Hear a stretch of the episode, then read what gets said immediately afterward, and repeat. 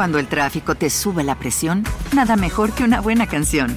Cuando las noticias ocupen tu atención, enfócate en lo que te alegra el corazón. Y cuando te sientas mal, un buen médico te ayuda a sanar. Sabemos que mantener tu salud es tu prioridad, también es la nuestra en Kaiser Permanente, donde trabajamos juntos para cuidar de todo lo que tú eres. Kaiser Permanente, para todo lo que tú eres. Kaiser Foundation Health Plan of the Mid-Atlantic Stay Inc., 2101 East Jefferson Street, Rockville, Maryland 20852. En una relación de pareja, el apoyo mutuo es una pieza fundamental para construir un vínculo sólido inquebrantable. Sin embargo, existen ocasiones en las que una de las partes necesita mayor atención, tiempo o incluso acciones que pueden resultar incómodas, pero ¿qué harías si tu pareja te pide ayuda para deshacerse de un cadáver? Esto fue lo que experimentó Celia al llegar a la casa que compartía con su pareja, pues desde el momento en que puso un pie en el lugar, supo que no tendría mayor opción que delatarlo o convertirse en su cómplice.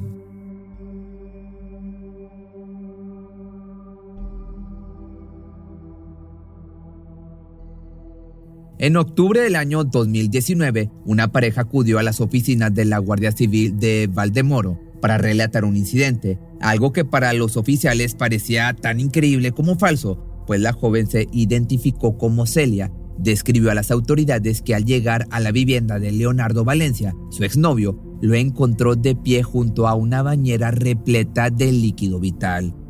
Luego de esto, el hombre le contó que le había quitado la vida a una mujer al cortarle la respiración, no obstante, necesitaba ayuda para deshacerse de los restos.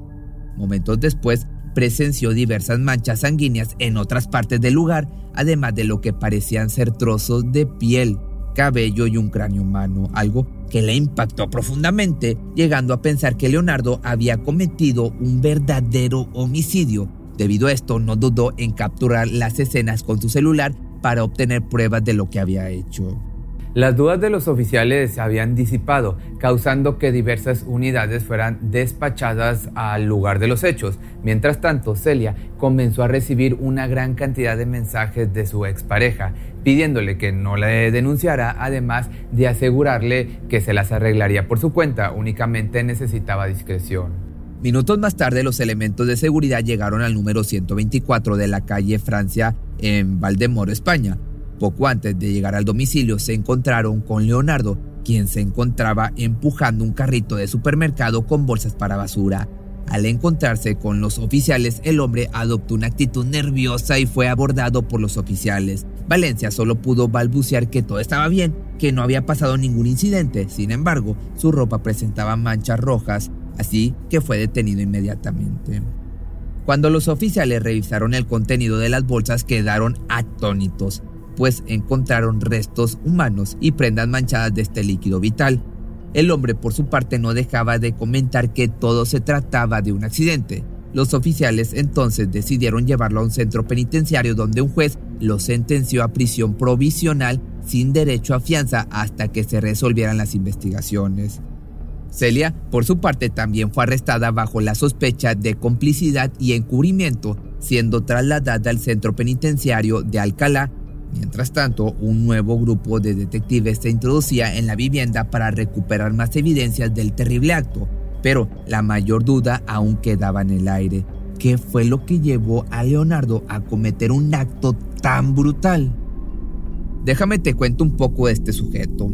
Leonardo Valencia nació en Colombia en el año del 92 y aunque poco se sabe de su infancia, él mismo se ha asegurado de hacerle saber a todos que fue una etapa difícil en su vida, plagada de violencia y abusos íntimos.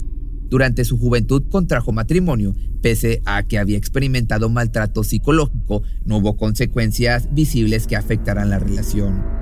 Su ex esposa aseguró en más de una ocasión que el hombre siempre la trató con amabilidad, además de que nunca llegó a faltarle al respeto o presentar conductas sospechosas. Lo único que esta mujer consideró inusual fue su peculiar interés por el sadomasoquismo. Sin embargo, la relación terminó en el año 2012 debido a problemas económicos.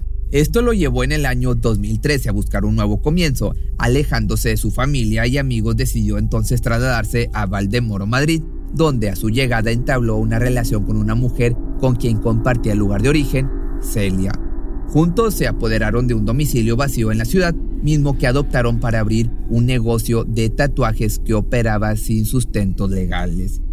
Valencia comenzó a anunciar sus servicios en redes sociales, haciéndose llamar carnicero, algo que podría considerarse un preámbulo a sus actos. En poco tiempo entonces fue conocido como el carnicero tatuador, consiguiendo una amplia lista de clientes. Pero lo que lo llevó a dar el salto entre los locales fue la venta de medicamento de prescripción. Por otra parte, la pareja parecía haber comenzado una relación sana, pero en esta ocasión Leonardo decidió mostrar su verdadera cara. Valencia no solo ejercía la agresión física contra su novia, además de esto disfrutaba asustándola al mencionar su enorme curiosidad por arrebatar una vida o cometer comérsela en caso de que ella perdiera la vida. El hombre de igual manera disfrutaba jugar con sus armas frente a Celia, pero en el momento en que su carácter cambiaba, no dudaba en apuntarle a la mujer para atemorizarla. Celia también mencionó que durante su relación uno de los episodios más fuertes que pudo recordar fue la ocasión en que su pareja la sorprendió hablando con otros hombres, algo que disparó sus celos. Acto seguido, Leonardo lanzó a la mujer a la cama y la amenazó con un objeto punzocortante. Afortunadamente logró zafarse y escapar, terminando la relación inmediato. Pero esto no sería suficiente para Valencia, pues en días posteriores al rompimiento se presentó en la casa de la familia de Celia, asegurando que estaba siendo vigilado, fingiendo sentir temor para recuperar su simpatía. No obstante, el comportamiento violento del hombre se desató nuevamente al enterarse de la noticia, ocasionando que su expareja tuviera que interponer una denuncia y una orden de alejamiento. El 15 de octubre del año 2009, una joven estudiante de peluquería llamada Emilce salió de casa durante la noche argumentando que necesitaba un poco de aire y dar una vuelta por la ciudad. Debido a que era muy disciplinada, no se metía en problemas y no solía desobedecer sus órdenes. La mujer consideró que no habría peligro en las acciones de su hija, por lo que no presentó objeción alguna. No obstante, desconocía las verdaderas intenciones de la joven. La estudiante recorrió aproximadamente un kilómetro hacia el establecimiento clandestino de Leonardo para hacerse un nuevo tatuaje, además de comprarle algunas benzodiazepinas.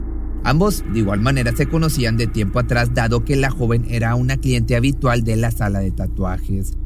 De esta manera, al llegar al lugar, Emilce contempló la lúgubre temática del lugar, una habitación con iluminación oscura adornada por cráneos falsos, armas de fuego, máscaras de Aníbal Lecter, además de carteles con referencia al movimiento de este grupo alemán.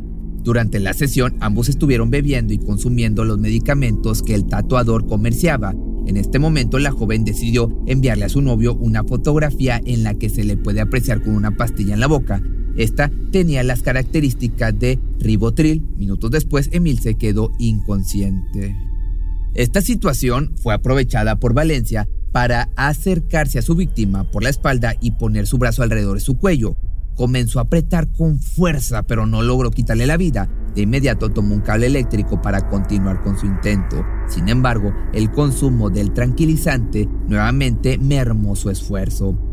Desesperado tomó el objeto afilado y lo introdujo en el abdomen de la joven mientras seguía presionando el cuello. Finalmente y lamentablemente logró su objetivo. Emilce perdió la vida en el acto.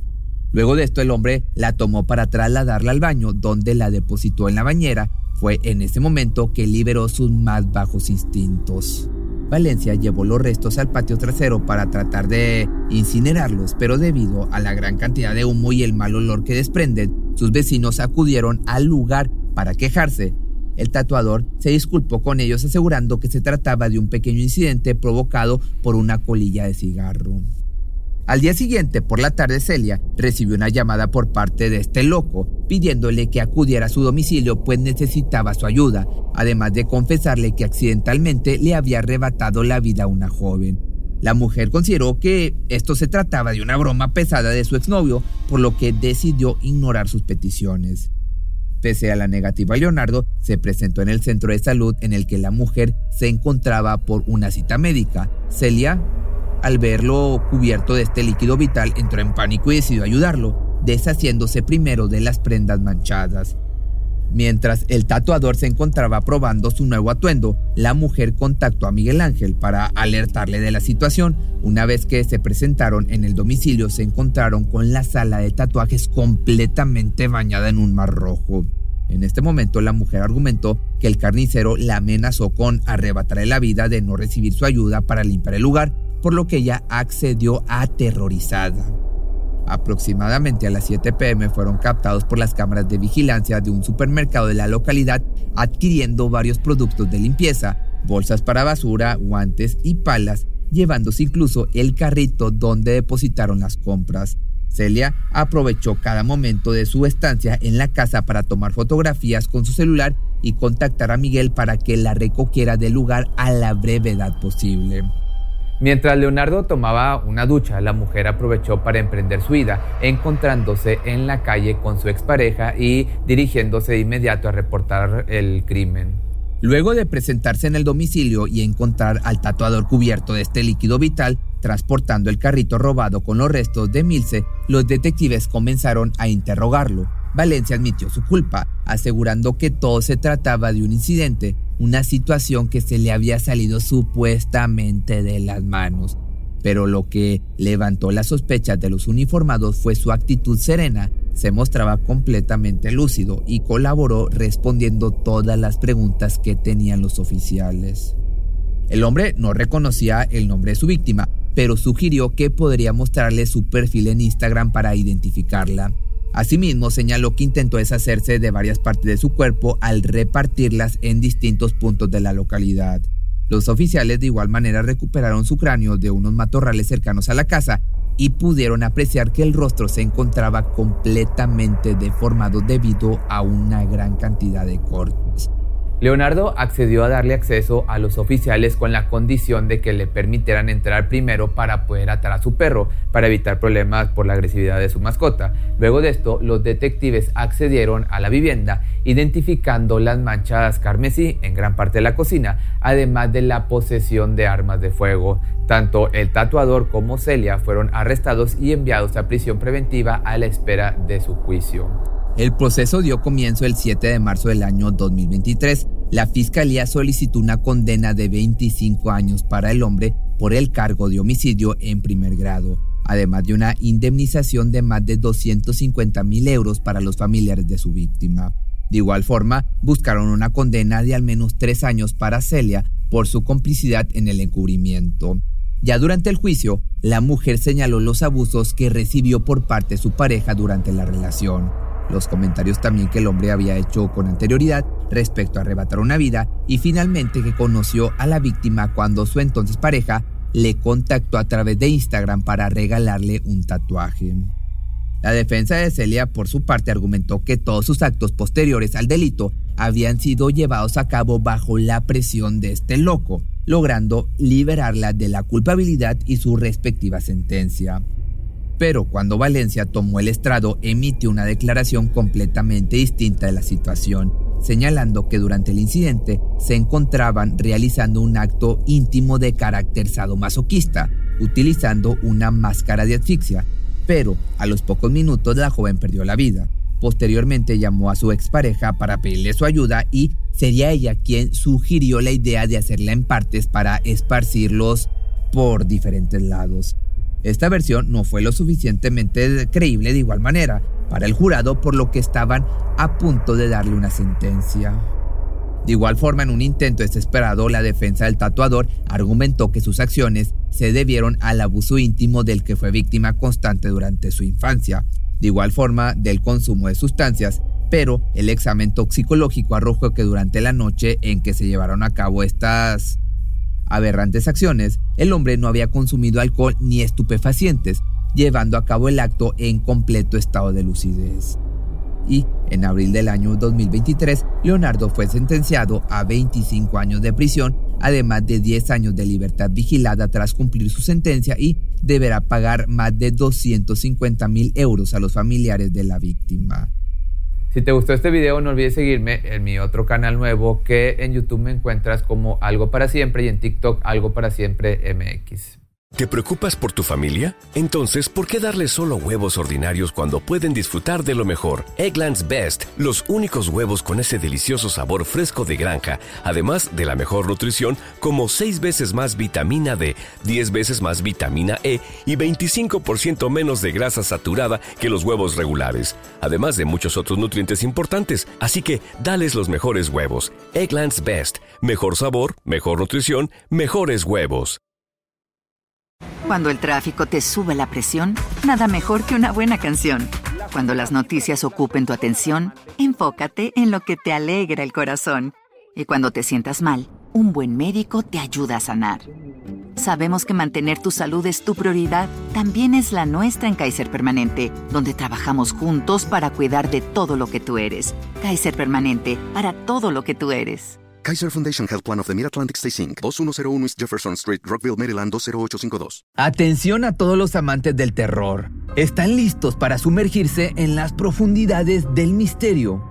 Pues les presento Archivos Perdidos, el podcast que explora las historias más escalofriantes de México. Archivos Perdidos no es solo otro podcast de horror, es una experiencia única que te lleva de la mano a través de historias como si estuvieras ahí mismo, viviendo los eventos junto con los protagonistas. La producción del podcast es impecable, con una narración cautivadora, efectos de sonido envolventes y una música que te sumerge en cada narración. Y si has vivido algo inexplicable, envía tu historia al correo archivosperdidos.genuinamedia.com y únete en este viaje a lo desconocido. Y no olvides también seguirlos en Spotify y Apple Podcast para no perderte ningún episodio. En resumen, si eres un amante de los misterios y las historias intrigantes, Archivos Perdidos es una adición, un complemento obligatorio a tu lista de reproducción.